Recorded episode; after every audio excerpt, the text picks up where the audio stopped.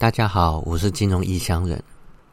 这些日子以来，我也有跟身边的人提起空头将会持续的事。有的人欣然接受，有的人毫不在意，也有的人表现出狐疑。其中一位很明显是价值投资法概念成分很重的投资人，他居然蛮不在乎即将可能面对的二十到六十个 percent 下跌空间，说是在加码就好。这凸显了价值投资法的软弱，进出场点模糊不明确。巴菲特有句话说得好：“退潮的时候才知道谁在裸泳。”这句话的本意是在说，看谁在多头的时候浑水摸鱼。再往外延伸一点的解释，就是能看到每个人面对意料之外亏损的人性反应。有的人选择装死，有的人选择抗拒。这些看多了就习以为常，毕竟能在市场长期赚钱的是少数人。之前讲过了我对市场的看法，现在来听听一些法人机构的看法。美国银行回顾一百四十年来十九个熊市，S M P 五百平均下跌三十七点三个 percent，而且平均持续时间为两百八十九天。以此作为依据，美银预测美股的熊市将在十月十九号结束，到时 S M P 五百将落在三千点，纳斯达克大约落在一万点。不过回顾一百四十年来十九个熊市，然后再预测 S M P 五百，这句话有点语病，因为 S M P 五百创立到现在也不到七十年了。而七十八岁市场老将 David Wright 表示，目前正处于他这一生中最大的熊市，这只是刚开场，未来还会下跌更多。这位老将管理的基金曾经安然度过两千年科技股泡沫化、二零零八金融风暴，即使是前年二零二零的 COVID-19 疫情期间，也只有较小的损失。补充一下。这个主要原因是因为他的做法极度保守，波动低，小赚小赔。十年来年化复利的报酬率不到三个 percent，这也是因为他的目标客群是希望把风险降到最低的退休人员。另外，传奇基金经理人 Paul Tudor Jones 表示，投资人应该优先考虑保全资本，远离股票和债券。这一位成功预言一九八七年十月股灾而一战成名的传奇人物，他认为现在是一九七零年高通膨时期以来前所未见的情况。费德一方面面临通膨恶化，另外一方面面临经济放缓，而这两者之间始终发生冲突。补充一下，二零零八年金融风暴后，全世界印钞票。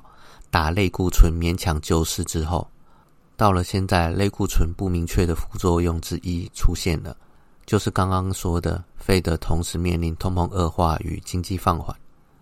一般来说，央行会用升息来抑制通膨，用降息或其他方式来刺激经济，避免放缓。但是同时面对这两个，费德处于升息也不是、降息也不是的两难局面。然而，现在通膨恶化到费德决定要进入升息的阶段，显然他们要放弃某一个方面。另外，还有缩表、战争、气候变迁等等的问题。这就是 Paul Tudor Jones 说的“一九七零年高通膨时期以来前所未见的情况”。至于他说的远离股票跟债券，跟股市高度相关的高收益债、乐色债就不说了。但是投资及债券及公债跌得比高收益债还凶，这就不多见。一般来说，投资级债券与公债的债息本来就不高。当通膨与利率低迷的时候，这个获利对于保守或对风险敏感的资金是很有吸引力的。但是现在高通膨可以将这些获利吞噬殆尽，接近无利可图。这些保守或对风险敏感的资金，反而不如转进美元定存还更安全，而升息还让获利更有保证。这就是为什么投资级债券和公债资金出逃的原因。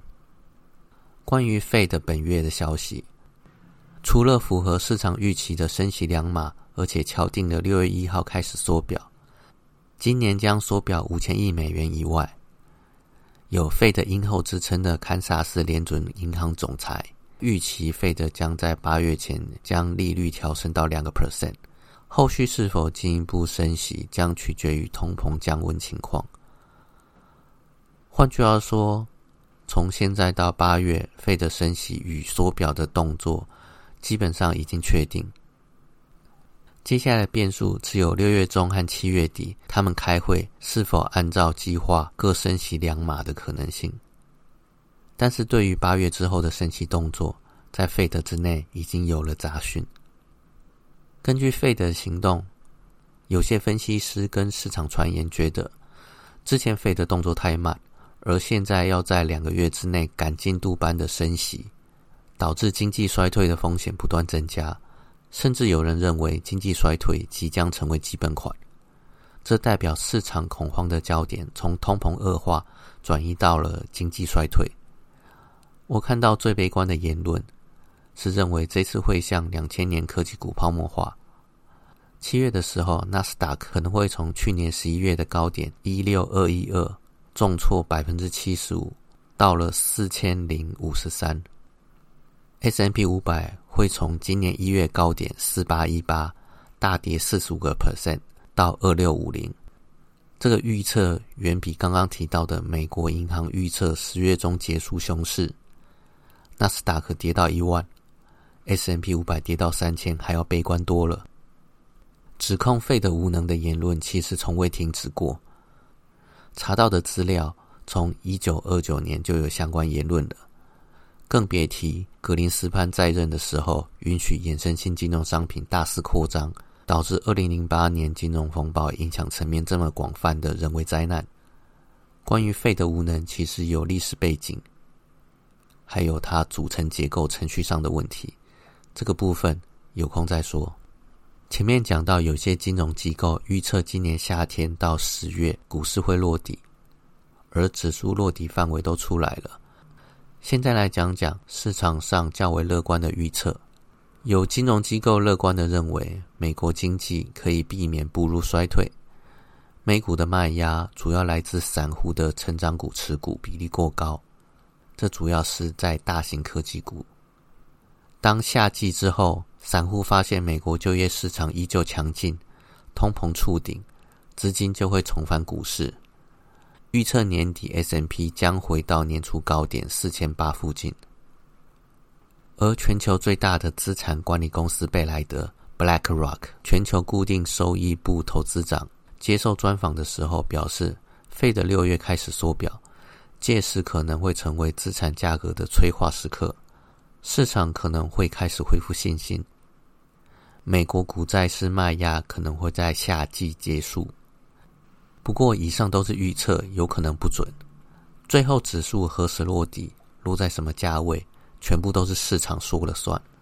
做投资之前，总要有个基本预测，才能进行实际的投资操作。但要留个预测出错的缓冲应对措施。熊市再这么可怕，也会有结束的一天。重点是这段时间你少赔了多少，或者是从中赚了多少，学习成长了多少。